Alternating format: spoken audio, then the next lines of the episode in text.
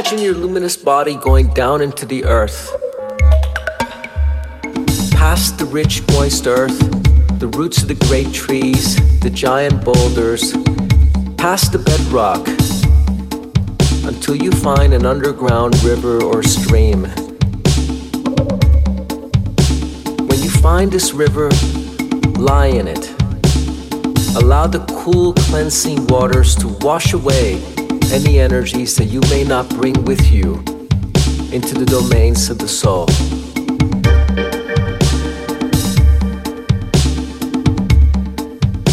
Feel the pebbles against your back. Feel the waters rushing through you. And when you're ready, let the waters carry you down, deep into the belly of the mother, and to wash you onto the shores of a sacred garden.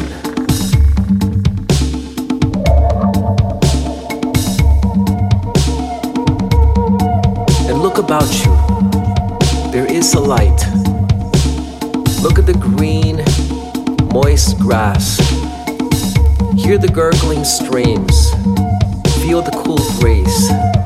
Look at the forest at the distance. Look at the meadow before you. And now walk onto this meadow, to a giant boulder at the center of this meadow.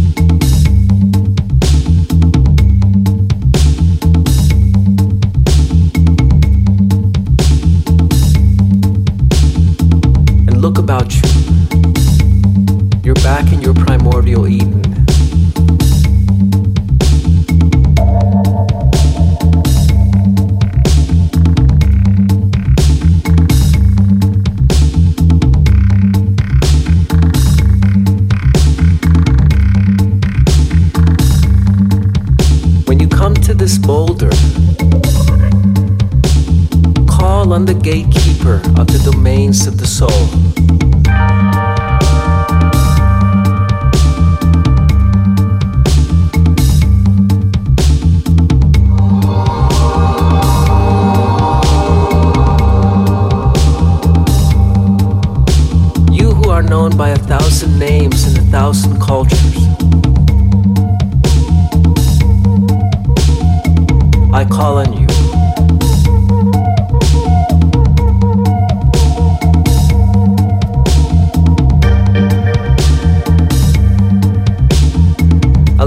to enter your domain.